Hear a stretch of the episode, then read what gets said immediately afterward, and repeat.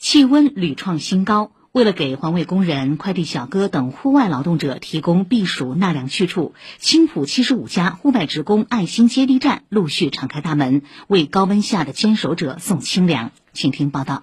冒着酷暑忙活了一上午的朱月英和工友走进银浦街道职工文体中心的户外爱心接力站，工作人员随即打开冰箱，递上绿豆棒冰，一口冰凉下肚，在空调房里稍作休息之后，原本被热浪烤得通红的脸颊红晕慢慢消退。这种天气比较热，这里比较好，我们有时候进来可以喝口水啊，休息一下。像微波炉都有，有胃病的人带着饭可以转一下吃一下。朱月。因是负责共享单车调度的，巡视马路，查看停放站点车辆供给是否短缺，日行万步不在话下。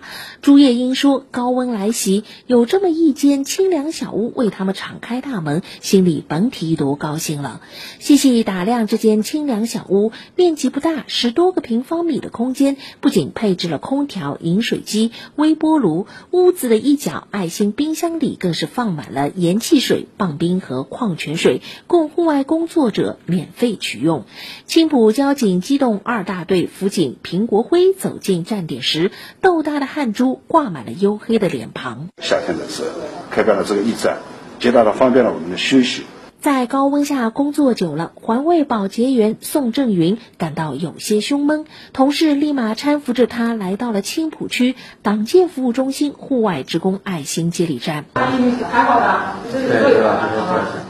问明情况，受过突发急救应急培训的接力站工作人员随即拿出爱心小药箱，递上清凉油，并为他测量血压。九十二，一百五十，上面有点高了，一百五十六。为两侧的太阳穴擦上清凉油，稍作休息之后，宋振云感觉好了不少。中午在外面的温度比较高嘛，感觉到有点不舒服，到这里工作人员就给我拿的那个清凉油啊，还有冰水啊什么，现在让我们坐在这里稍微休息一下。降降温。目前，青浦有七十五家爱心接力站已经对外开放，另有三家经过站点调整和装修之后，也将很快开放。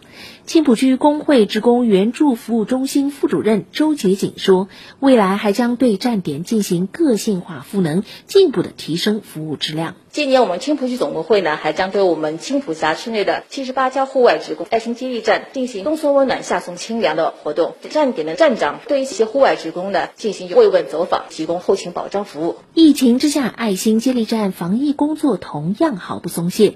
每位进入站点的人员都需要测温、扫码查验七十二小时核酸阴性报告。